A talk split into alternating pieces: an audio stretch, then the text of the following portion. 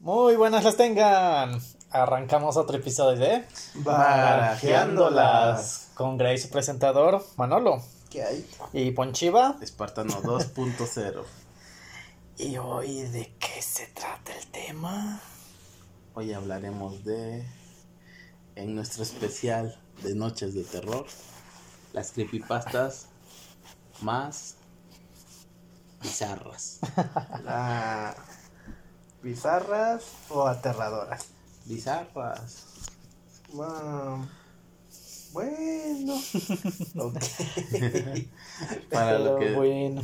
los que no sepan qué es una creepypasta, aquí rápidamente, según la Wikipedia, la las creepypastas son historias cortas de terror recogidas y compartidas a través de internet, como en foros, blog o videos de YouTube, con la intención de asustar o inquietar al lector, cuyos límites entre realidad y ficción permanecen difusos. Así es, viene de lo que es creepy, de a terror, terrorífico y Ajá. pasta de paste, copy paste. Copy-paste, Copiar y pegar. Sup- la, ma- la mayoría de las creepypastas empezaron en, en foros como 4chan. Fueron donde se empezaron a, a compartir. Pero algo que es característico de una creepypasta, como lo dice la definición, es que no dices que es algo inventado. La mayoría de las creepypastas te las platican como si a ellos les hubieran pasado. O a algún, alguna persona cercana. Sí, las cuentan como si fueran leyendas urbanas, Ajá. pero sí. en realidad son cuentos inventados. En la mayoría son cuentos inventados que han llevado a algo en la vida real, o sea, que ha habido consecuencias de eh, de estas este creepypastas, de estas historias han llevado a algunas situaciones en la vida real. Sí, pero en sí serían como cuentos de terror. Cuentos de otra tumba. pero más, más modernos, ¿no? Pues sí, ya ya con esta ventaja de la de la tecnología es cuando pues ya se empiezan a difundir mucho más. Antes pues con quien podrías hablar alguna historia así que, que se te ocurriera a ti era con tu grupo de amigos nada más. Y o aquí, con los hermanos o los primos Ah, de la noche, cuando aquí- no te querías dormir. Ahora ya no son de Sí, generación en generación, ahora atraviesan fronteras. Exacto, y ahora pues ya con el internet pues puedes hablarlo con muchísimas personas. De hecho, muchas de las creepypastas más famosas vinieron o las conocemos que son de Estados Unidos. Como por ejemplo, nada más por mencionar tres de los más conocidos en su momento, eh, sería Slenderman, sería este Jeff the Killer. Jeff the Killer y el Rake Ay, rey. que en cierto modo, bueno, eh, de Slenderman sí se sabe de dónde surgió.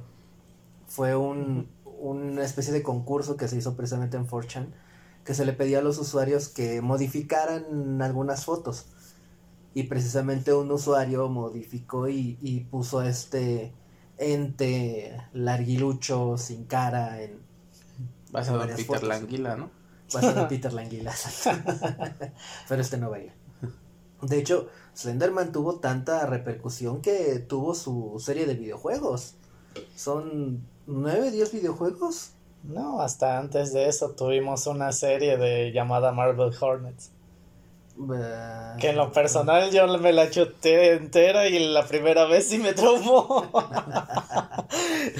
Pero es que a- al final el, el personaje, algo que yo creo que, que ayudó mucho a que se adecuara a las masas es que es muy enigmático.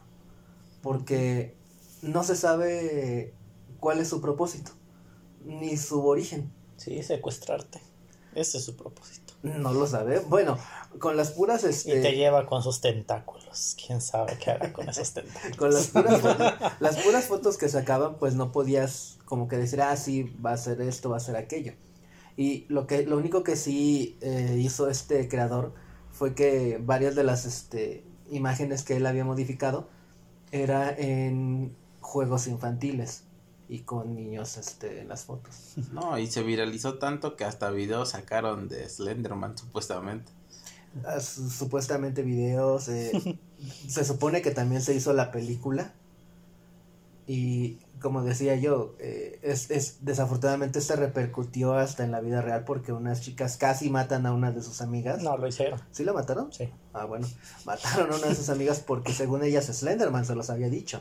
Pero cuenten, pues, ¿de qué trata la creepypasta de Slenderman? Es que la situación con, con Slenderman es que no hay una historia como tal. No te cuentan, al menos en el caso de Slenderman, no te cuentan como tal. Él fue más bien la, la imagen. La idea que plantaron. Ajá, y ya después empezaron a ver, pero como tal una de, de él, no la hay. Pero entonces, lo que se sabe- ¿por qué infunde tanto miedo? ¿Qué es lo que...?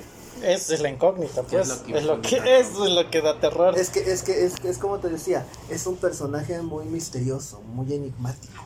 En general casi solo lo ves en, en el fondo de las imágenes. Y ni, la situación es que ni siquiera se le, le, le ves la cara, pero no tiene un rostro.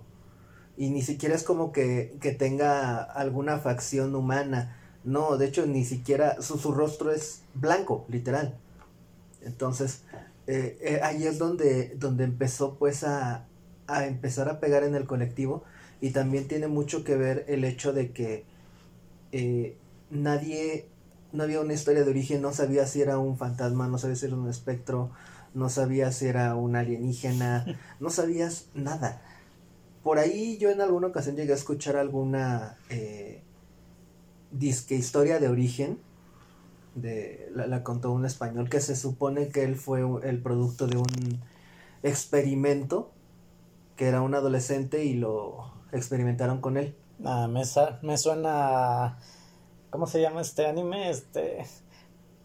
No. Salón de asesinato. ¿no? Assassination Classroom. Ah, ese. No lo he visto. Pero bueno, la situación es esa. Esa es una de las teorías. Otra que es un ente extradimensional que llega a, a nuestro plano y no saben exactamente qué hacer porque eh, no... Según algunas creepypastas sí hubo reportes de niños desaparecidos, pero así como tal que el creador del personaje le haya dado un origen, no lo hay. Simple y sencillamente se metió en el colectivo de la gente por lo enigmático que es el personaje. Bueno, aquí dentro de las habilidades que le ponen, que sí, efectivamente dice que es un... un este, Ahí tiene se un origen teletransporta. canon original, o sea que no tiene algo, pues, este, un origen claro. No.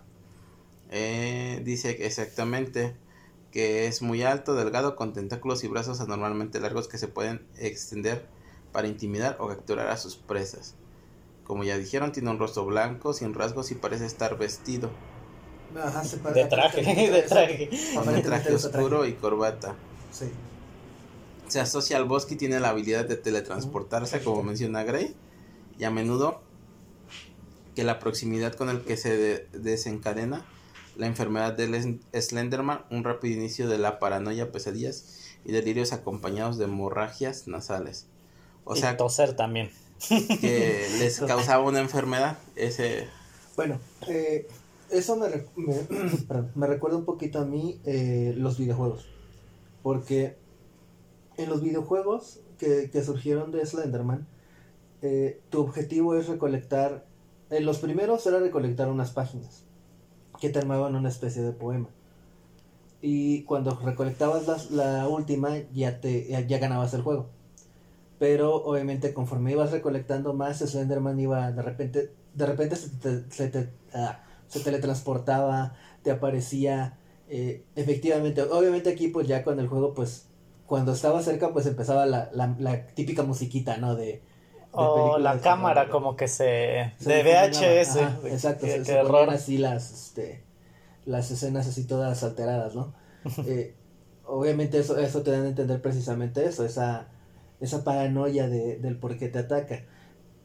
Eh, lo del, bueno, en el caso de los derramamientos de, sangre por la nariz, pues bueno, en ningú- como todos los juegos para hacer más inmersiva la atmósfera, es en primera persona.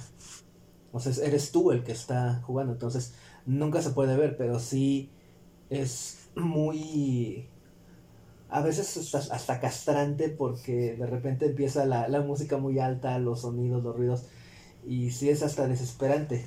Y muchas veces, ya que estabas casi por terminarlo, por conseguir la última pieza de lo que tuvieras que conseguir, de repente se te teletransportaba y te mataba.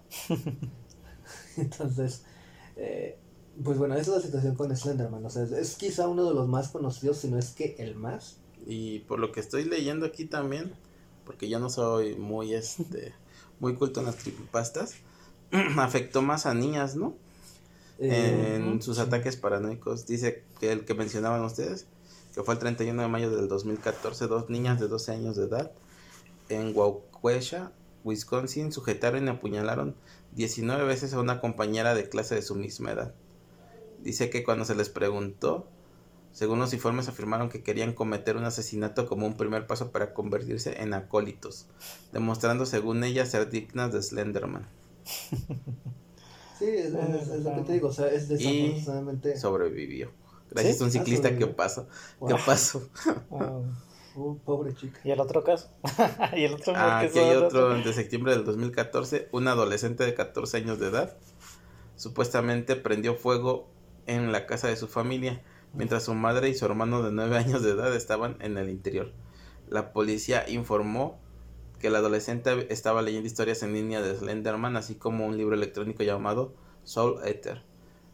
Eddie Daniels de la oficina de Alaguacil dijo que la muchacha había visitado la página web que contiene gran cantidad de la información y las historias de Slenderman. Sería seguro decir que hay una conexión con eso, tal conexión no se ha establecido fehacientemente. Sí, es que es lo que te digo, desafortunadamente esta creepypasta pues dejó de ser pues ese entretenimiento que al final de cuentas es y pues tuvo repercusiones ya en la en la vida real. Y esos son los los este los casos reportados de los que uno uno sabe.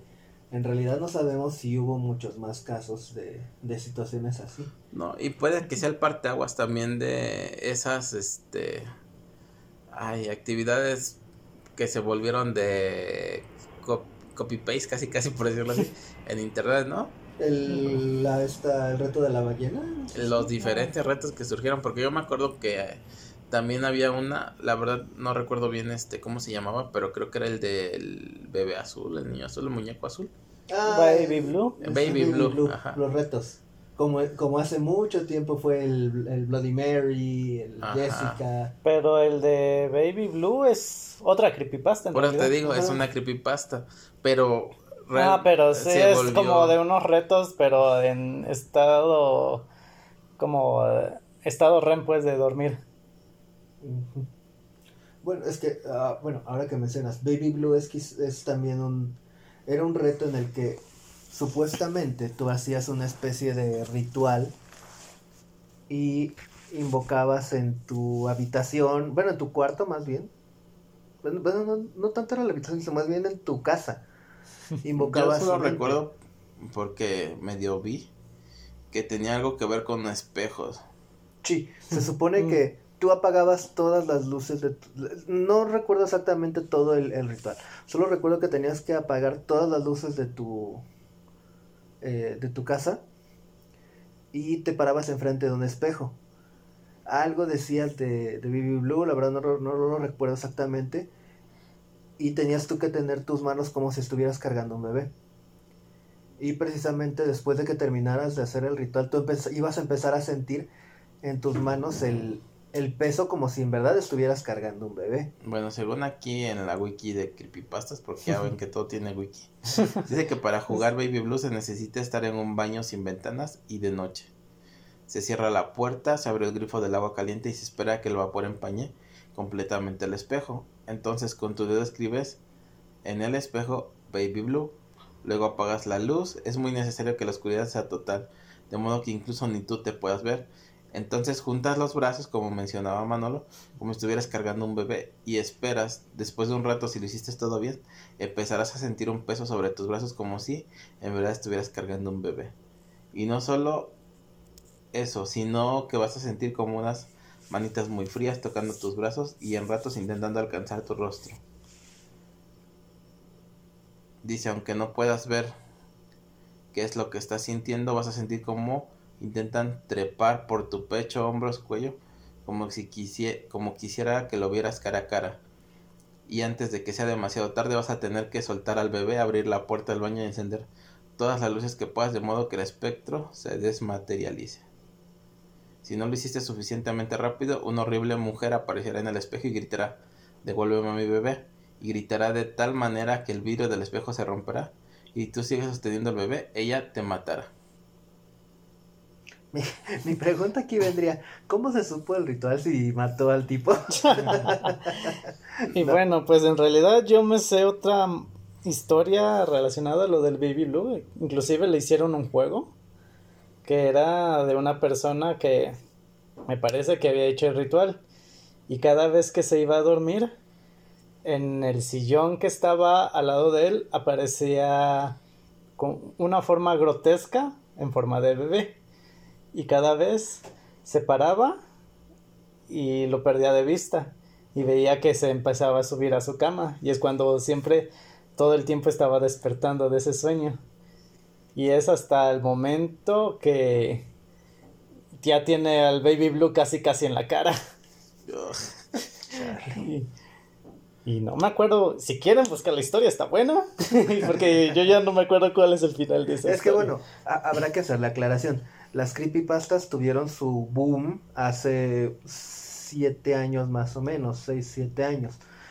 Eh, pero obviamente cuando se Más, empezó- ¿no? Porque hablamos del 2009, que empezaron, según este lo que estaba leyendo, la- iniciaron en el 2009, entonces hablamos de que ya tiene más de 10 años que Bueno, iniciaron la más de creepypasta. 10 años. Eh, entonces, su boom obviamente fue hace ya algo de tiempo. Y obviamente al, al, al empezar a, a saber la gente que eran historias inventadas, pues como que empezaron a perder su ese boom. Pero en un inicio, pues, No, en un inicio, como no sabías que eran historias inventadas, te la creías de que todo eso pasaba. y pasa lo que te digo, que viene, viene esta ola de este paranoia paranoia y de populismo, porque la gente lo intenta, lo Sí. intenta hacer, lo intenta buscar, empiezan a crear historias y pasa lo de las chicas que intentan matar a su compañera para hacer Yo creo que acolitas de Slenderman. yo creo, yo creo que al menos yo hasta donde recuerdo, esa fue como que la última noticia relevante de las creepypastas. Es que que yo, yo recuerdo, recuerdo. también las de Baby Blue porque también este tuvo un auge muy fuerte. No sé si fueron reales, pero sacaron este varias noticias donde supuestamente las habían hecho en la casa y había muerto gente o amanecía muerta y fue aquí donde le empiezan a dar más em- más este más auge y más empuje a creer de que no solamente eran historias reales, sin inventadas, pero sino que ya estaban volviendo historias que tenían cierta parte de realidad. Mira, aquí, aquí yo creo que también tiene que ver mucho con, con hallar una excusa para hacer algo. O sea, yo siento que a lo mejor este ya había personas trastornadas como tal y que tomaron eso nada más como una excusa del por qué. O sea, el, el, "Ah, es que tuve que matarla porque eh, jugamos tal cosa y, y, o sea, ya lo, lo toman como, como una excusa, ¿no? Para... bueno la, puber- la pubertad es muy crítica la verdad Es que si te das cuenta, efectivamente, muchos de los casos que hay se dieron en, en personas jóvenes. De ahorita no recuerdo bien porque les digo que no soy este muy culta en el tema de las creepypastas. Precisamente porque sé que son historias inventadas. A mí me atrae más lo que supuestamente es real. Pero yo recuerdo mucho eso del Baby Blue. Me acordé ahorita. Porque precisamente hablaban de unas personas adultas de 30 años. 30 y tantos. Entonces, este. A lo mejor, como dices tú, nada más es una excusa para para sacar esa, ese trastorno que ya tengo y manifestarlo, ¿no? Pero sí, o sea, socialmente fueron, fueron situaciones que llevaron a, a este, a otras situaciones que no fueron agradables. Sí, efectivamente. Y mira, ahora que dices eso de ficticias y, y reales, hubo una creepypasta que a mí en lo personal me gusta bastante. Eh, Mañana vas al psiquiatra. no, no tiene nada que ver. Eh, la situación aquí es que eh, parte de la creepypasta está basado en situaciones reales y en trastornos reales, que es el experimento ruso del sueño. Cosa tan Bizarra. asquerosa más bien mira, a grandes rasgos, os- eh, Se supone que en la época de la Segunda Guerra Mundial, en Rusia, en Rusia tomaron a varios prisioneros de guerra y los encerraron en una habitación sin camas y con el objetivo de mantenerlos despiertos el mayor tiempo posible, porque querían ver qué repercusión tenía en la mente el no dormir. Tenían libreros, tenían... eh, la verdad es que no les poseían ni siquiera para este hacer del baño. O sea, la cosa es que los tenían como tal en situaciones eh, infrahumanas, vamos a ponerlo de este sentido. Había bocinas para, si los veían que se dormían, reproducir sonidos fuertes para mantenerlos despiertos. Eh, bebidas que les daban le- eran con este, vitaminas energéticas pues para mantenerlos despiertos. Y después de unas semanas empiezan con paranoia, con, empiezan con ataques este, psicópatas, al grado de que llega un momento en el que toman las hojas de los libros y las pegan en, en los vidrios que estaban ahí del- de la habitación para que no los vieran. Eh, estamos hablando de que no había circuito cerrado todavía, ¿no? Y cuando, o sea, sabían que estaban vivos porque tenían micrófonos obviamente ahí y oían la respiración de ellos, pero no una respiración profunda de que te dormiste, sino una respiración normal, de que estás despierto. Sabemos que pues es diferente la respiración de una persona dormida a una que está despierta. Y llega un momento en el que pues deciden en entrar porque pues no veían y cuando entran eh, los vieron en aparte de las condiciones infrahumanas en las que los tenían todos completamente paranoicos hubo un tipo que del hambre que ya tenía se arrancó la, la piel de los labios y se la comió. Hubo otro que se arrancó los, lo- los párpados para no, no dormir. Y a final de cuentas, después de creo que un mes que los tienen sin dormir, eh, les dicen que pues los van a sacar, pero los atacan a los, a los médicos y a los, a los militares pues que estaban en, el, en este experimento. Y al último, el que matan, le, cuando este, le preguntan ¿qué, qué les pasó, ¿Qué, qué, qué- quién eres tú, y le contesta, eh, no es cita textual, porque la verdad ya no recuerdo exactamente, pero le contesta algo así como, es que ya no te acuerdas de mí. Soy la locura. Soy esa locura que despier que está detrás de los pensamientos de todos ustedes. Soy esa locura que ustedes esconden cada vez que se van a dormir.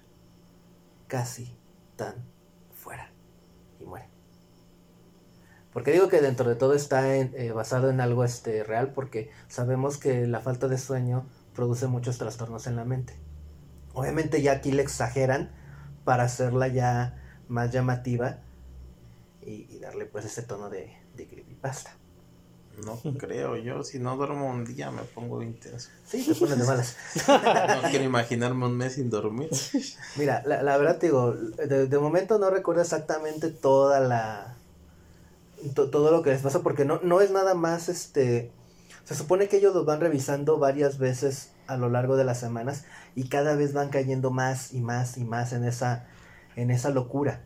Y te digo, hay estudios que se han, se han hecho de, de qué le pasa a la mente si no duerme.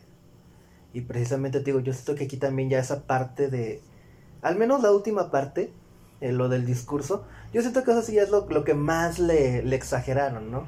Pero bueno, al final lo hacen para que, para que sea llamativo. Y te digo, eso, también, eso, eh, a mí en lo personal es una de las creepypastas que más me gusta.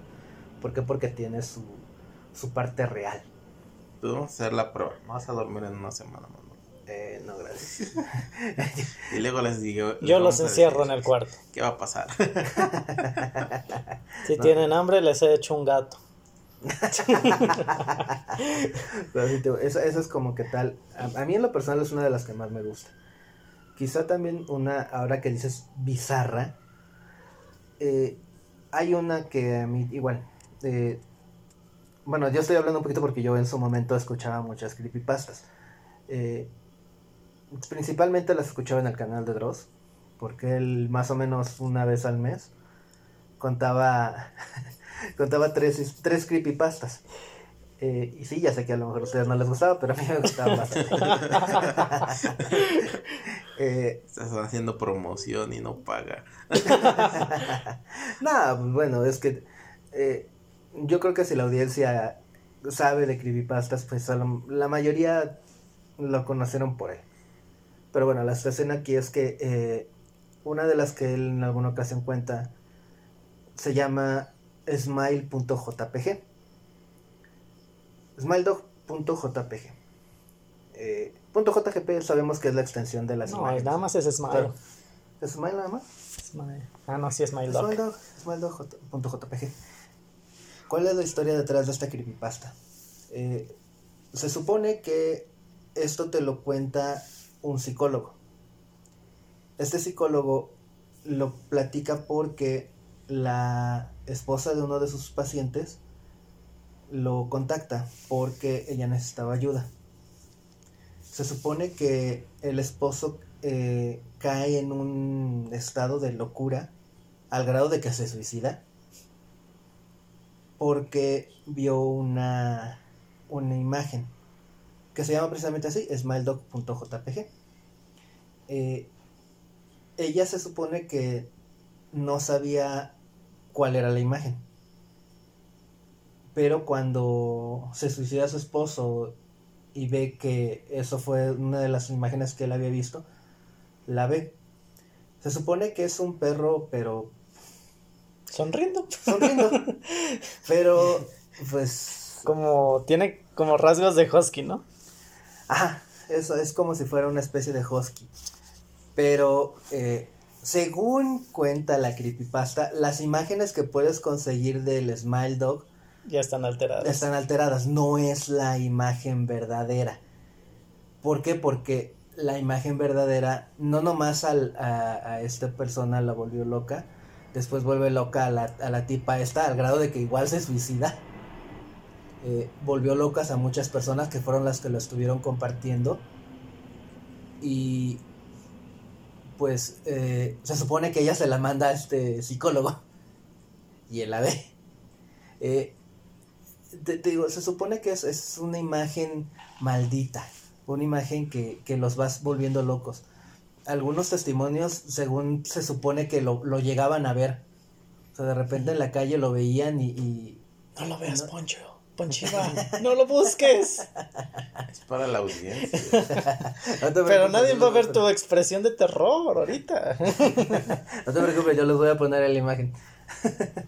este, pero sí la situación es que- aquí es que pues se supone que eh, lo llegaban a ver eh, ya fuera cuando estaban en, en sus actividades diarias o en sueños y pues era un ataque a su psique que los volvía locos al grado de que tanto llegaban que se suicidaban.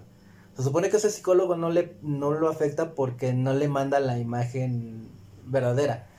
Y te digo, se supone que, que todas las imágenes que puedes encontrar ahorita de smiledog.jpg no son este las reales.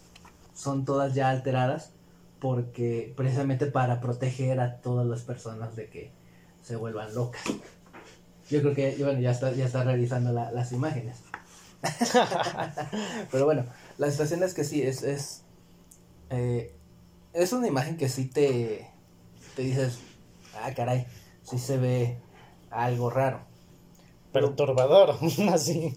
Ningún perro sonríe así. No. De hecho, sabemos que los perros pues sí pueden eh, sonreír. Sonreír. Eh, Pero eso tiene como una sonrisa humana. sí, es que esa es la situación. La, la sonrisa sí es muy... O simplemente el perrito agarró la dentadura del abuelo. Pues sí, eh, las- de- de- esa es la situación. O sea, sí es muy agresiva. No sé, o sea, te- te- Manolo, voy a soñar feo. esa es la situación. O sea, no es como tal... Está bonito, tiene cara de puerco más que de perro. ¿Sabes qué me recuerda? Ok. Las máscaras que sacaban en los bailables allá en el pendón. la de los diablos. Ajá. Te digo, o sea, esa es la situación, o sea, no es este. eh, así que digas. No es una sonrisa normal de un perro. Mm. Y ahí fue donde pues empezó mucho a, a estar y sobre todo esta, esta imagen y la de Jeff the Killer las utilizaban mucho para screamers. ya sabes, la típica, el típico videito de que estate ve muy atentamente esta imagen. Pasó de moda la del exorcista. Dejaron de usar eh, y empezaron a usar a Jeff the Killer, Smile Dog y muchos espectros inventados para, para todo este tipo de, de videos screamers, ¿no? Bueno, ahorita que estaban hablando de creepypastas así experimentales, también me acordé ahorita de una, que es lo que andaba yo buscando porque no recordaba el nombre, es el del caso de Abigail. ¿Qué se Abigail? No sé, a ver, cuenta, cuenta. Nunca han oído del caso de Abigail. No me suena. Bueno, Me suena, pero no me acuerdo. se supone que era Abigail era la hija de un militar que trabajaba en el área 51 en Estados Unidos. Sabemos que el área 51 se supone que se dedica a la investigación de seres extraterrestres. Mm, pa- Paréntesis, el área 51 sí existe. Sí hay una instalación. Y ya los ninjas fueron a invadir. Exacto, o sea, sí, sí existe esa instalación. ¿Qué se hace? No se sabe. Eh, Pero bueno, continúo. Sí, entonces, bueno, dice que aquí su padre experimentaba tratando de crear un suero tipo este Capitán América. Capitán América que le diera más salud, más poten- potencial pues al humano. Ah, ya me acordé de Abigail. Sí, ya te Sí, ya. Bueno, pues pero. Entonces, cuando este está realizando esto, deciden hacer experimentos en el primer humano. Y para para hacerlo se ofrece precisamente la hija Abigail. que es de este, este militar, que se llama de nombre Abigail, precisamente, la cual bajo su consentimiento es inyectada con este suero. Pero lejos de curarse, de perdón, de es que no me acuerdo. De si mejorar, ten- pues. Ajá, no me acuerdo, creo que tenía cáncer, no me acuerdo, pero lejos de mejorar, ella se pone, se deforma, se pone, este, se le cae el pelo, eh, se deforman sus, sus, sus Sus- huesos, sus manos, su columna y queda, queda muy, muy, muy, muy mal. Estilo de la mosca.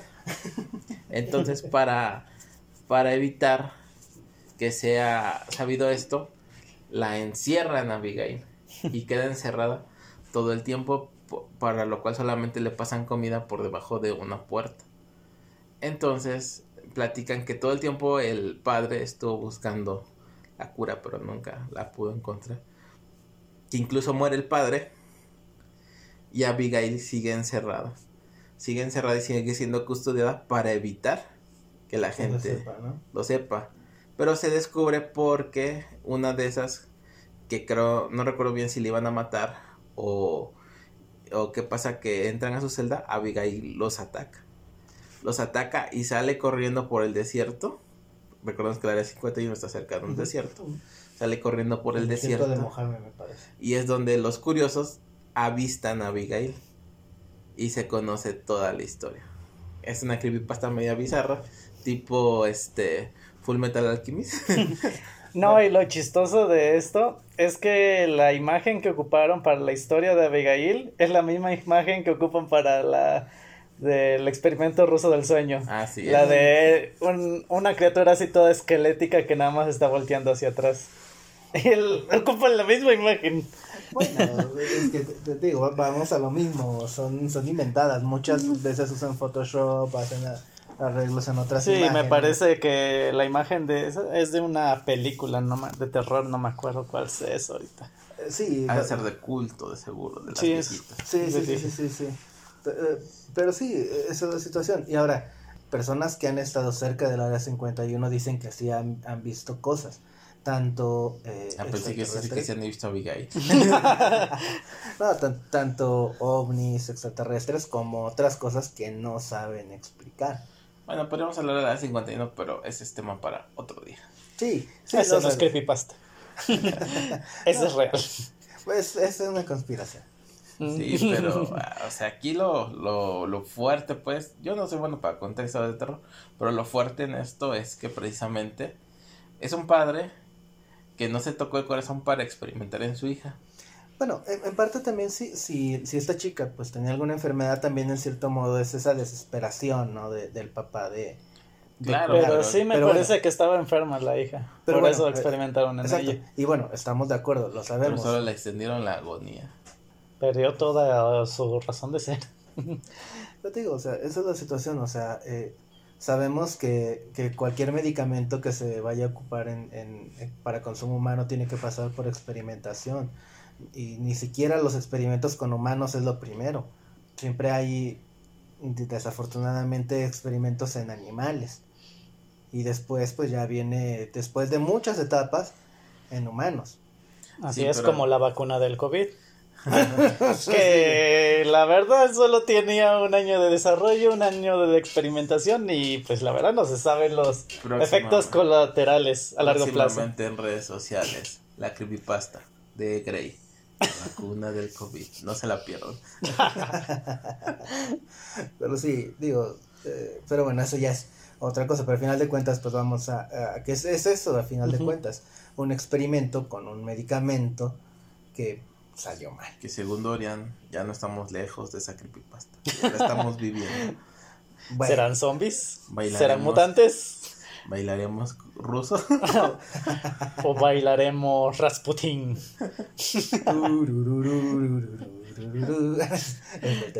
sí. Bueno, desde Rusia. Fue, muy inventado en Rusia el Tetris. sí, yo cuando le ese tipo de creepypastas a mí a mí no me dan miedo, me dan asco, me dan asco y este y sí me dan náuseas. De hecho, cuando oigo ese tipo de historias no puedo ni comer porque me empieza a dar náuseas. Pero este ese esa creepypasta en particular, yo recuerdo que sí me me me mermó por la situación, de verdad yo no me imagino un padre experimentando con su hija, así como, aunque digas por desesperación, por lo que tú quieras, pero es como que me imagino que tocar un hijo es algo muy sagrado. Sí, Y pero luego- eso es como una película barata. en la que- Pero, pero aún así, eh, tú viste Full Metal Alchemist y cuando ves lo de la... No vamos muy lejos. Ya, hace, no, hace no, dos no. días que estábamos viendo precisamente a la televisión en la noche, pasaron ese capítulo de Full Metal Cuando Alchemist. ves lo de este... Ay, Alexander y... Ay, ¿cómo se llamaba su hija? eh, No, No recuerdo. estoy recordando Nina. Lo de la quimera. Por eso de Alexander y Nina. Ves lo de la quimera te... y es una caricatura, pero te así de no... Bueno, eso es tema para otra ocasión, pero, Es mi creepypasta, sí. pero la verdad es que mucho anime tiene temas que no se atreven a tocar las caricaturas y... Ah, sí, qué desgraciado el cabrón. Entonces, y yo cuando, recuerdo que cuando vi eso, porque primero había visto Full Metal Alchemist, y cuando vi esa creepypasta de Abigail, me la recordó como no tienes. Sí, Y eso sí te quita el sueño, Grey. nah, Sí, claro Nah. que sí. los extraterrestres te quitan. No, esos, esos te abducen, al contrario, te duermen. Pero bueno, eh, eh, ya, ya comentamos algunas de las creepypastas, pero ya mencionamos al menos dos, tres veces una que, de la que no hemos platicado, que es Jeff the Killer. Jeff the Killer surge como un screamer, como tal. O sea, él, él de ahí surge, porque hubo, y vamos a lo mismo, hubo alguien que modificó una imagen, la hizo eh, aterradora y lo empezaron a hacer un screamer. Pero obviamente a alguien se le ocurrió por ahí la, la historia de origen, ¿no? Sí, se podría decir que es uno de los que de los pocos que tienen un origen bien definido. Exacto. Y viene Jeff the Killer Origins, donde nos dicen que él tenía un hermano. Liu, Llamado Grey. no, Liu. Dios. Exacto. Liu. Y que dentro de todo era una familia normal. Pero la situación aquí es que Jeff se empieza a desquiciar y mata a toda su familia. Creo que primero mata a su, a su hermano. No, primero mata a los que apostaban de su hermano. Ah, sí, sí, sí, sí. Después se desquicia, vio que le gustó y se fue contra su familia. No, bueno, Sus padres. bueno, intentó destruir su casa. Y fue ahí donde no me acuerdo muy bien, como le cayeron químicos, este cloro a la cara y todo. Químicos corrosivos. Y se quemó. Y fue la razón por la que quedó así todo pálido. Desfigurado. Y fue por la razón por la que no tiene párpados. Ah, o sea, no puede cerrar los ojos. No. De hecho, la, la frase que, que lo caracteriza a él, que sobre todo la Ajá. ocupa cuando mata a alguien, es go to sleep. Ve a dormir. Así es. Es la te despierta, te dice su frase y te mata. Ay, así no puede acuchillarte mientras no. que le dijera close your eyes. Eh, Cierra tus ojos porque pues él no los puede cerrar, ¿no? pues sí, pero te aquí la situación es que pues él, él esa es su, como que su frase. Y pues la verdad ahí se supone que mató a su mamá, mató a su papá, pero dejó mal herido a Liu, a su hermano. Imagínate, te despierto. Y te digo, cierra los ojos y te mato. Mañana el psiquiátrico. Miren, se supone que íbamos a ir desde la semana pasada. ¿No han ido? Pues Bueno. ustedes se rehusan. Y fue tanto su auge, la verdad, de este Jeff. Jeff the Killer, que le inventaron a Jane the Killer. Que se suponía que era su amiga vecina, que su que también le mató a sus padres y ella busca venganza contra Jeff the Killer. manches. Y curiosamente, poco tiempo después de que surge Jane the Killer, Baby killer. no, No. su hermano, Homicide a Liu, sí, que quedó supuestamente todo loco y por, por el ataque a- a- de, de, de Jeff hacia sus padres y hacia él, y ahora él también está asesinando. O sea, ¿son secuelas o qué? algo así. Es que, es que Como Chucky. Exacto. Hubo, hubo quienes sí fueron hilando varias de estas historias de Jeff, de Jane, de Liu, y los fueron juntando en, en una especie de Jeff verso, vamos a llamarlo. Jeff así.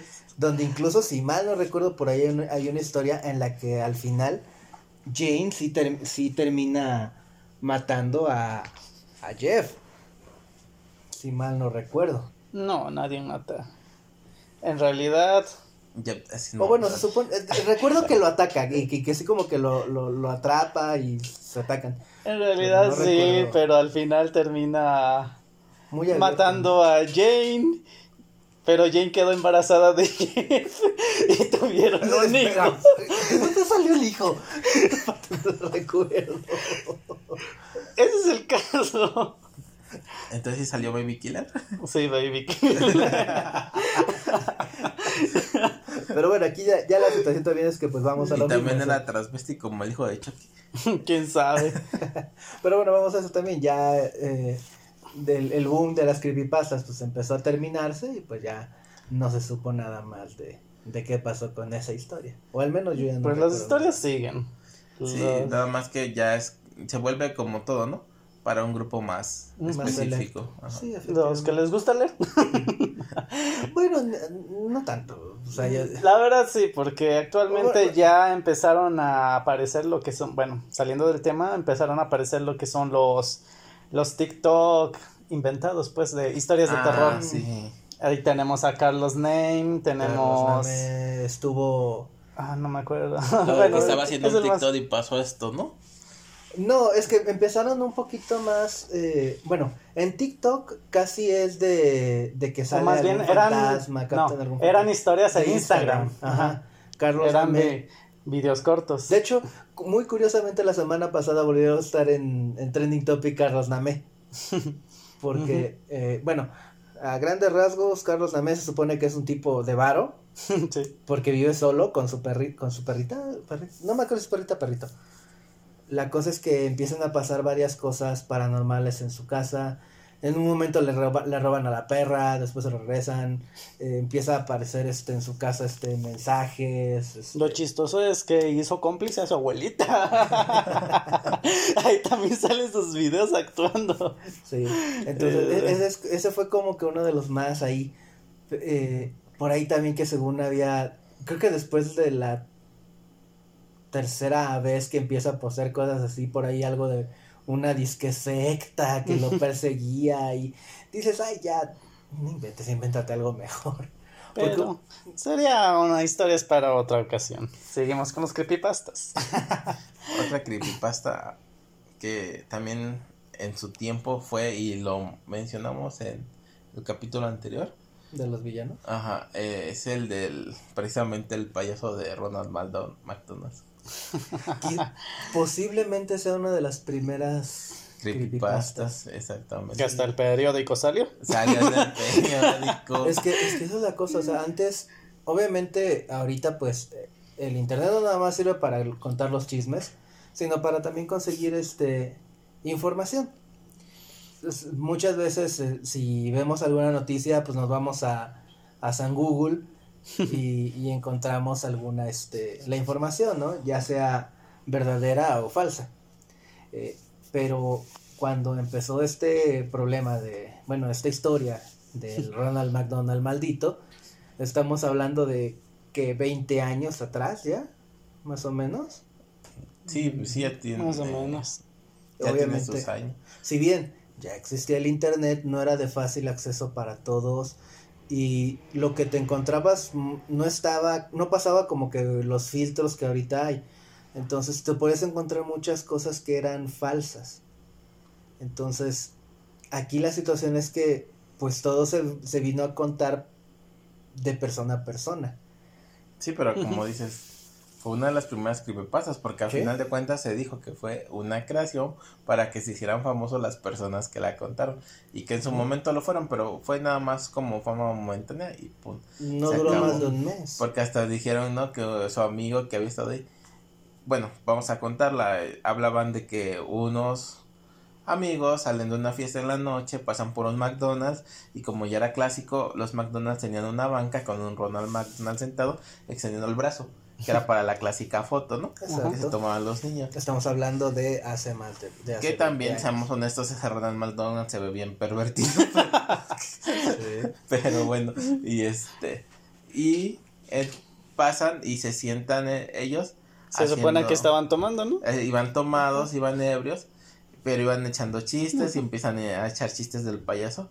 Y entonces eh, uno de, esos, de ellos se sienta al lado del payaso y dicen ellos que el payaso entonces voltea y los y les habla. Los saluda como normal. Ajá, los saluda. Y entonces se espantan, se espantan dando que según se les baja la borrachera y el que estaba sentado, que fue el que le habló al payaso, eh, se desmaya se lo llevan al hospital y entra en coma. Entonces, que según cuando cuentan ellos la historia, su amigo seguía en coma, que estaba en coma en el hospital y que pues eso había pasado, ¿no? ¿Qué, qué, qué, qué ocasionó esto? Que quitaran todos los Ronald McDonald's y le hicieran un bien al mundo. De los, este, de, lo, de las bancas de McDonald's o sea, sí fue una creepypasta muy fuerte, muy sonada y que tuvo repercusiones en la vida real también. En, parte yo quiero suponer que McDonald's lo hizo para evitarse mayores problemas, o sea. Inclusive dicen que el McDonald's, ese, ese McDonald's de Cuernavaca, ya no existe. Lo quitaron. y, y este, y pues sí, fue, después ya se descubrió que no había sido cierto, que no había pasado. El tipo este se supone que está, estaba bien. Que no existía más bien, el que estaba en coma y este, y ¿cómo se llama? Y pues este, ellos mismos tienen que aceptar que todo se lo habían inventado porque incluso van al programa de otro rollo y comentan su caso para ser escuchados y dicen que este que se lo inventaron pues para ganar ganar fama. Y cuando se descubre, pues, que había sido una mentira. Pero en su momento tuvo un... Nadie quería ir al McDonald's y pasar de noche menos, ¿no? Sí, es que vamos a lo mismo. Sobre todo yo creo que aquí en, en, en México somos... Que, que nos gusta mucho todo eso de historias de terror, leyendas, mitos. Pues no, y más que nada de tienes a esos que venden periódicos que dice se le apareció en el McDonald's, en el McDonald's lo mató ahí Igualito, el payaso. igualito. Deberías de vender periódicos en el. Igualito, igualito, ¿eh? Ay, por favor, que no pueda hacer esa voz, la verdad. Pero bueno, sí, e- efectivamente, eso también es otra. Sí, ¿cuántas historias no hemos escuchado así? El chupacabras Pero vamos a lo también. mismo, es para vender, nada más es para... O sea, en el caso de esos son los periódicos de una hoja que nada más te venden, que es lo, lo hacen para poder vender sus, periódicos exacto. por medio del amarillismo, pero pues ya sabemos que si queremos noticias reales, pues te vas a un periódico más serio, Serio. que tampoco les crees ya todo, ¿verdad? Lo que dicen, pero, pero pues este, no te van a te- poner ese tipo de historias Sí, locales, porque- porque, porque son periódicos más locales. Ujú, efectivamente, casi siempre eso lo vas a encontrar en un periódico local y te van a exagerar la nota. Por lo general es eso. Porque muchas veces, aunque a lo mejor tú conoces al, al que le pasó, y cuando le preguntas, no, pues es que, y le dices, oye, pues que yo lo leí en el periódico. y- No, Sí, sí, así, sí, pues, sí, qué no, no, Yo, de esos periódicos me acuerdo mucho de una vez porque eh, un paréntesis del tema, eh, mm, no sé si acuerdan del caso de un hombre que era hermafrodita, pero él decidió tener su sexo masculino y estuvo tomando pastillas para reprimir las hormonas femeninas. Sí. Se casa, tiene su pareja y cuando se casa, al momento de tratar de tener hijos, descubren que su mujer es estéril. Entonces, él, por medio de inseminación artificial, accede, porque tenía las capacidades para poderse embarazar, embarazarse para tener a su hijo. Y lo ponen como el boom, el primer hombre embarazado. Ah, sí, acuerdo, más o menos. Y yo recuerdo claramente un periódico amarillista que dice, no, es el primer hombre embarazado, aquí tenemos dos y sacan a dos hombres, uno que se veía que tenía una amibiasis tremenda y uno que de plano era una obesidad muy mórbida, su panzota chelera y según que eran dos hombres embarazados ahí. Yo, ¿qué onda con él? Sí, los agarraron saliendo del bar, pues, Y, para y sin que... playera. Sí, No, digo, es Son ese tipo de periódicos pues amarillistas. Pero bueno, en, en su tiempo fue una creepypasta, de- como decimos, de las primeras, el del Ronald McDonald. Y la verdad es que sí daba miedo yo, como era todavía este prepuberto. No, si quieres miedo con Ronald McDonald's, ve los comerciales japoneses, esos te dan miedo. Y todavía que tienen a, su- a la chica McDonald's. Ah, chica. Sí, dices, qué, qué cosa. Mira, los japoneses de repente tienen, por su cultura tienen cada cosa más loca. que- ay, bueno, la verdad que choca a veces mucho con lo que nosotros tenemos. No, pues de hecho las, las primeras, las, hay muchas películas de terror que las este, agringaron, pero pues su origen lo tienen ahí. Ringu. El- Pero bueno, e- e- esa es otra de las creepypastas que yo siento que estuvo así como que Que te pegó. muy, muy fuerte. Es y nada más de que no me gusta McDonald's. Y sabes qué también, yo creo que quizás las más, las creepypastas que más empezaron a, a conocer son todas las creepypastas que tienen que ver con algún capítulo perdido de alguna serie famosa. Como por ejemplo llegó a ver eh, de Mickey Mouse, llegó a ver del el suicidio de Calamardo, Death Bart, el capítulo perdido de Rugrats, eh, hubo muchos capítulos perdidos donde el, la, la historia en general de todas estas es que era un capítulo que se había hecho pero que nunca habían sacado y que algún trabajador de, de la compañía que lo había hecho lo había visto y el personaje lo había matado. Bueno, siento que esto fue como de una época también en específica. Porque al inicio las creepypastas eran más historias de terror que nada. Ya cuando se supo que eran historias modificadas, creadas e inventadas, ya todos querían hacer sus creepypastas. Y las que tuvieron más auge en ese momento, precisamente, fueron las de las caricaturas. ¿no? Bien, como lo dices, el capítulo de Bob Esponja de Calamardo, que dice que este se llega un trabajador, se pone, eh, pone un capítulo que decía capítulo perdido, de hecho, y este, y sale precisamente eh, una voz que en lugar de decir el pirata ese del, del, del ¿Parche? inicio, no, parche no, el, el cuando o sea, termina la canción que, que este que sale ahí en el cuadro, el pirata, Ah, que en lugar de este de hablar bien, dijo, este va a ser la, la única vez que vas a querer ver este capítulo y no lo vas a volver a ver en tu vida. Y todos corran, todos corran que ya se descontroló, algo así, si no me recuerdo. Entonces, según es un capítulo normal donde Bob Esponja está molestando a Calamardo, Calamardo ahora sí se enoja al punto de que empieza a matarlo, se come a Bob Esponja.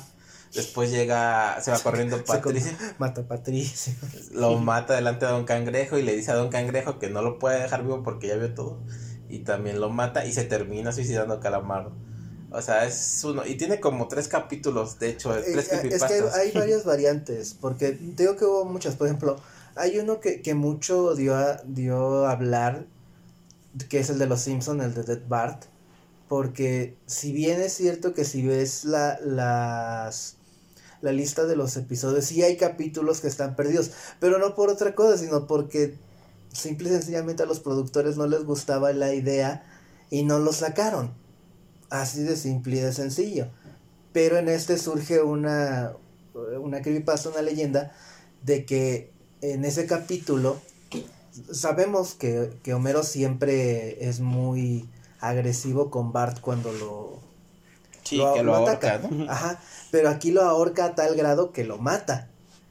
Y de hecho gran parte de ese capítulo perdido es de el funeral de Bart, donde está Bart en, en su féretro y Homero llorando como Magdalena porque él, él fue el que lo mató. Pero igual, en esta parte fue más por eso, porque pues sí, había capítulos que pensaban los productores, pero no los ponían con, con un nombre, sino con un código. Simple y sencillamente fue un capítulo que no les gustó la trama y dijeron, ¿sabes qué? No, no hay que ponerlo. Pero ahí quedó ese, ese Y que te voy a ser honesto, si quieres sacar creepypastas de los Simpsons, no te lo recomiendo. Porque tienen sus capítulos de la casita del terror y muchos son muy bizarros realmente. Entonces sería difícil Mira. que le hicieras una creepypasta a los Simpsons. Me, me- gustaría nada más mi opinión. Los primeros 13, 14 especiales de La Casita del Terror son muy buenos, ya de ahí como que decaen mucho, pero es, es que, como dices, Sí, pero a al lo que final... voy tienen capítulos muy bizarros. Sí, sí, sí, sí. Entonces, como para hacerle una creepypasta a los Simpsons, no. Yo en ese tipo de, de creepypastas, la que a mí me mermó más fue la del capítulo perdido de los Rugrats. Siento que ese fue un- fue algo así como que muy, muy realmente la persona que lo pensó, que le escribió, definitivamente a mi parecer tiene problemas y mándenlo al psiquiatra también, porque de verdad yo no puedo imaginar cómo en una serie tan infantil pueda meter tantas cosas así. Al final de cuentas, Rugrats eh, fue una serie pensada para niños y era una trama muy inocente, porque era la interacción de estos bebés con el mundo y cómo ellos veían a su manera el mundo de los adultos, en cierto modo, y cómo ellos trataban de, de entenderlo, ¿no? Eh, pero sí, efectivamente, ese capítulo es bastante extraño. Se supone que se, se sabe porque hubo un... Igual, un trabajador logró rescatar una, No, de hecho, una sola de página del principales supuestamente que después ya no trabaja en Nickelodeon y tiene un blog y se supone que en su blog pone el storyboard Una que página es de una más. página nada más que según él logró rescatar. Efectivamente, Que porque, parecer fue para hacerse famoso. y se supone Sí. que, que es la única que logra rescatar porque todo el storyboard fue quemado cuando lo vieron los, los la- las grandes cacas de Nick. O sea, los, los, los productores de todo, cuando lo vieron, dijeron, esto es una porquería, esto no sale jamás. Y se quemó todo, pero él logra rescatar esta... No, y se ve que es algo ficticio porque dice, todos sabían que estaban haciendo algo muy bizarro, muy, muy grotesco, pero más sin embargo querían terminarlo. ¿Quién en su sano juicio va a terminar que sabe que no está bien? Mira, eh, si bien Y hay- luego incluso, perdón, dicen que, dice que terminan el capítulo y que nadie lo quiere leer porque supuestamente cada uno hizo un aporte, un cuadro a, a ese capítulo que cada uno le iba poniendo. Es ilógico. Así de simple y sencillo. Hay mucho creador de, de caricatura que quiere tanto al proyecto en el que en el que está trabajando que cuando empieza a haber decisiones de cambios de personaje o que va que el personaje va a hacer tal o cual cosa se van del, de- del proyecto porque quieren tanto ese personaje quieren tanto esa historia que deciden mejor dejarla antes de decir sabes que yo estuve trabajando cuando cuando vino este arruine y pues yo creo que también en parte fue fue eso aquí. Pero bueno esta página del storyboard se supone que nos muestran a la pers- el personaje de Angélica. Eh, como lo dicen se supone siendo una total perra o sea una culera con su so- con su primo Con Tommy. con Tommy y que Tommy quiere tomar venganza y le prepara un jugo pero con ciertos químicos que le echa él para Sí, de limpieza. ajá Un bebé no sabe de químicos de limpieza. No, y menos los va a poder abrir. No, con No trabajos, sé. si no mal recuerdo, abría el frasco de galletas. Ajá. exacto entonces bueno se supone que le, le da este jugo a, a Angélica pero en ese momento llega su madre primero y se lo quita ah no lo regaña nada más se supone que lo regaña pero llega su padre que recordemos eh, es una pareja muy amorosa o sea durante la serie se muestra que se quieren bastante Sí, es una pareja muy estable, ¿no? No. Nunca muestran problemas ni nada, a pesar de que se dedique a inventar juguetes, si si no mal recuerdo el papá. Sí, entonces eh, son una pareja muy estable. Pero él llega y agrede físicamente a su esposa. Y él le quita ese, ese vaso de jugo para tomárselo él. En ese momento hay una imagen en la que Tommy empieza como que a convulsionar. Porque él sabe lo que tiene el, el jugo y empieza a, a bueno, previniéndose lo que va a pasar, pues Sí, entra como que en pánico. que antes regaña muy feo a Tommy, ¿no? Sí, Que regaña muy feo a Tommy, que le dice que es un mantenido y que este está harto de mantenerlo. sí, efectivamente, ¿no? Entonces, este, eh, vemos después que también quien, quien interactúa en ese momento con, con este, con Angélica, digo, con Angélica, con el papá de Tommy, es precisamente Angélica. Pero la interacción de ella tiene más que ver en, en el lado sexual. Sí, Porque mostrar una excitación. Exacto. Eh, lo cual pues obviamente nosotros eh, sabemos que pues es bastante bizarro, ¿no? Y de ¿Qué igual manera... clase de episodio pervertido es ese?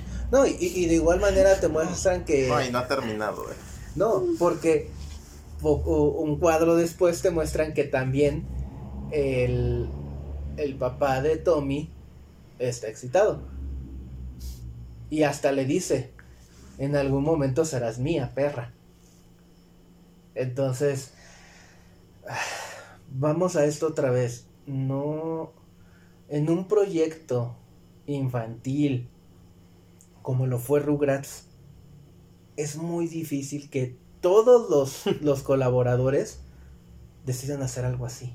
Pongamos como por ejemplo los Simpsons. Los Simpsons sabemos que pues suelen, pueden tener capítulos muy bizarros y, y tramas excéntricas. Es que lo que te... Aparte los Simpsons es orientado hacia un público más adulto. Efectivamente. Eh, entonces, sabes que de repente podrías tener alguna situación así. Incluso si te pones muy estricto vas a encontrar mucho doble sentido, mucha situación así en, en muchos de sus capítulos. Lo vas a encontrar. No vamos muy lejos. Yo recuerdo que en las primeras temporadas de Los Simpson era muy abierto la sexualidad que tenían Marge y Homero. Que ahorita pues ya obviamente por la situación de lo políticamente correcto lo han ido No, y porque Disney ya lo compró. Entonces, ya no es lo mismo. Pero antes era muy, muy visual. Pero, La poción del abuelo. La próxima- Exacto.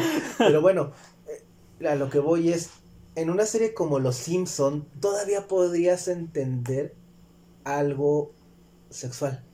Pero estamos hablando de una serie, ya lo mencionaste, es una serie infantil. sí, es completamente orientado a Ni siquiera, ni siquiera era para decir este niños mayores, no, era más infantil, para niños más pequeños. Entonces, eh, es quizá muy bizarro, más bien es muy bizarro. Y la verdad es que sí, simple y sencillamente, yo creo que aquí el que, el que hizo esta historia sí se hiperfumó. Porque Mándenlo al psiquiatra. porque sí es muy difícil hacer algo así. O sea, No, mis respetos para los que lo hayan terminado de leer, porque la verdad están mal, ¿eh? normalmente, normalmente un storyboard para una, una serie de 30 minutos, para un capítulo de 30 minutos pueden ser hasta de 10 páginas hasta 20 o 30, dependiendo de qué tanta animación va a haber. Entonces, se supone que esta era creo que la tercera página apenas. Estábamos hablando de que iba empezando el capítulo. Y se supone que hicieron el capítulo completo, pero lo quemaron. Entonces, pero aún así yo sigo insistiendo, esto es... No sé. Ya hubieran quemado a Nickelodeon entero. La verdad es que sí. Es quizá también una de las más bizarras en cuanto a capítulos perdidos de series que hay. Sí. Pues yo creo que la Pues, vamos a dejar por aquí. Yo puedo agregar que Ah, bueno. también uno de los creepypastas más largos y más detallados de todos, se podría decir que es el proyecto de la Fundación SCP. Creo que me suena, pero no Así estoy es. mintiendo. Que en sus siglas significa Secure, Capture y... Ay, no me acuerdo qué significa la P. ok. Pero bueno, Ajá. Pues se supone que esta es una fundación ficticia. Todo, la mayoría ya sabe eso. Pero se supone que en estas, en estas historias no solamente trabaja una persona, sino que es una colaboración de muchas personas. Que se, se podría decir que hay un grupo ya dentro que, que se dedica a, a editar, redactar ya lo que está escrito y a leer los nuevos proyectos. O sea, tú le mandas tu proyecto, lo leen todos ellos y pues deciden si se convierte en un SCP. a ver, eh, según lo que tengo entendido aquí, ya lo investigué, es Secure, Contain y Protect. Y Asegurar, Ah, contener, proteger. Exacto. Y pues se supone que ya, ya se alargó tanto que tienen más de mil criaturas contenidas. Ok. Y no, sol- y no solo eso, estamos hablando que también ciertos países tienen sus propios SCP. Est- Estoy viendo también que tienen cierto código, ciertos este, eh, imágenes de... Bueno, que De Bueno, ese es los tipos de campo, pero en sí los SCP se, se clasifican en Euclid, que son los más... Se me olvidaron. Bueno, pues están los de los tipos norm... los safe, que los puedes tener así en la mano, los puedes estudiar así donde aquí, aquí allá y, y no te hacen nada, pues. Después siguen los, me parecen los Euclid que ya son SCPs que no se sabe cómo van a reaccionar. Que no. Que en un momento puede estar estable y en, el y en otro momento ya te puede matar. Después el siguiente nivel, ellas son otro. No me acuerdo cómo se llama. El tercero. Que esos son los SCP ya peligrosos que al contacto te van a matar. y, y me parece que ya son todos. Bueno, la clasificación. Eh, y el más conocido de entre todos SCP es, no me acuerdo qué número tiene, pero se le conoce como la escultura. que muchos ya tienen su, su nombre predilecto que le llaman el cacahuete, la piedra. es que está bien amorfo también. Se supone que es una escultura hecha de hormigón y concreto. Y que se supone que si le das la espalda a esta criatura, aparece detrás de ti y te quiebra el cuello. Ok. Y así hay varios SCP que son interesantes, algunos son aburridos, otros sí te llaman la atención. Y pues la verdad no me quisiera extender esto porque es muy, muy largo, muy largo. Y pues si, si alguno quiere escuchar Sería- alguno en ¿Sería especial. este el SCP-173? Ah, exactamente. La Ok. escultura. Te digo mucho, lo dicen como el cacahuete. Incluso ya muchos tienen hasta peluches de él, porque es uno de... Se podría decir que es el, El más famoso. ¿Qué- el- qué uno de los sea? iconos. Este se me hace muy conocido. Se me figura, no sé por qué, pero creo que lo han sacado en videojuegos. Sí, por eso te digo que se podría decir que es uno de los más icónicos de la Sí, fundación. Sí, sí, sí, se me hace. Porque el otro icónico de la fundación SCP se- y que es de la clase más extrema, que se supone que tienes que... Se está buscando su exterminio, porque es mortal esta criatura. Y se llama... A ver, ¿cómo se...? Ah, se me fue. Ya tenía. 682. 19. Este, el... El lagarto... Ah, se me fue. COVID-19. Es el reptil inmortal, me parece. Se- creo que es el 682. Porque se supone que esta criatura puede evolucionar instantáneamente a cualquier cosa para evitar que lo destruyan. Esta, esta imagen eh, que, bueno, si es, si es efectivamente este, eh, por aquí estoy viendo porque le llaman in- Indestructible Reptile, Ajá. Ah, el reptil, reptil indestructible. indestructible, o criatura este, eh, indestructible. Vamos a poner ahí la, la imagen en el video. Yo Eh, creo que si quieren más información de eso, que nos los pidan en los comentarios. O si que- quieren, podemos leer antes de comenzar el podcast una historia o un SCP O un SCP. para En- abrir el tema de terror. Especiales de Noche de Terror. Ok, y Porque sí. ve bastante interesante esto de... La fundación. Fíjate que yo creo, por, por las imágenes que, que estoy viendo de, de este tipo, creo que ya en alguna ocasión había visto este a este tipo de, de, de este reptil, pero bueno, o sea, la verdad es que, como le dices, de repente luego uno oye tantas cosas, ve tantas cosas que pues... Y creo Eh. que la historia del reptil es una de las más largas, porque también te redactan qué otros tipos de armas o SCP utilizaron para de- tratar de destruir este, no pero pudieron. pues, no se pudo porque supuestamente hasta la actualidad no se ha podido destruir. Pues déjenos en los comentarios si quieren saber más sobre los SCP.